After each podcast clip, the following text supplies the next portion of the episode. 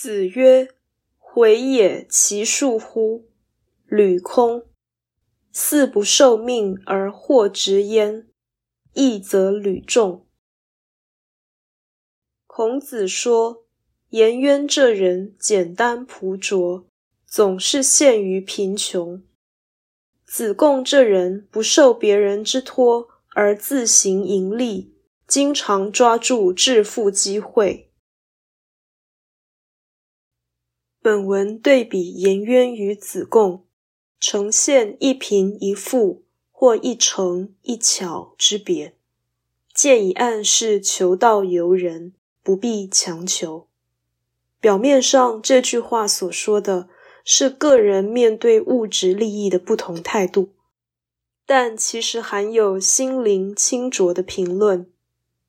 回也其恕乎？履空，可以解释为。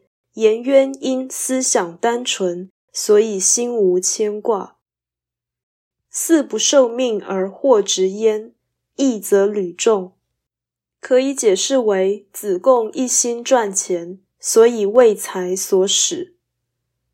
孔子认为贵贱都是命，不受命而获职，显然是玩物丧志或自我物化。因此，义则履重，其实是越陷越深，由福转祸。如此，安贫乐道与受限于富贵，哪一个比较好？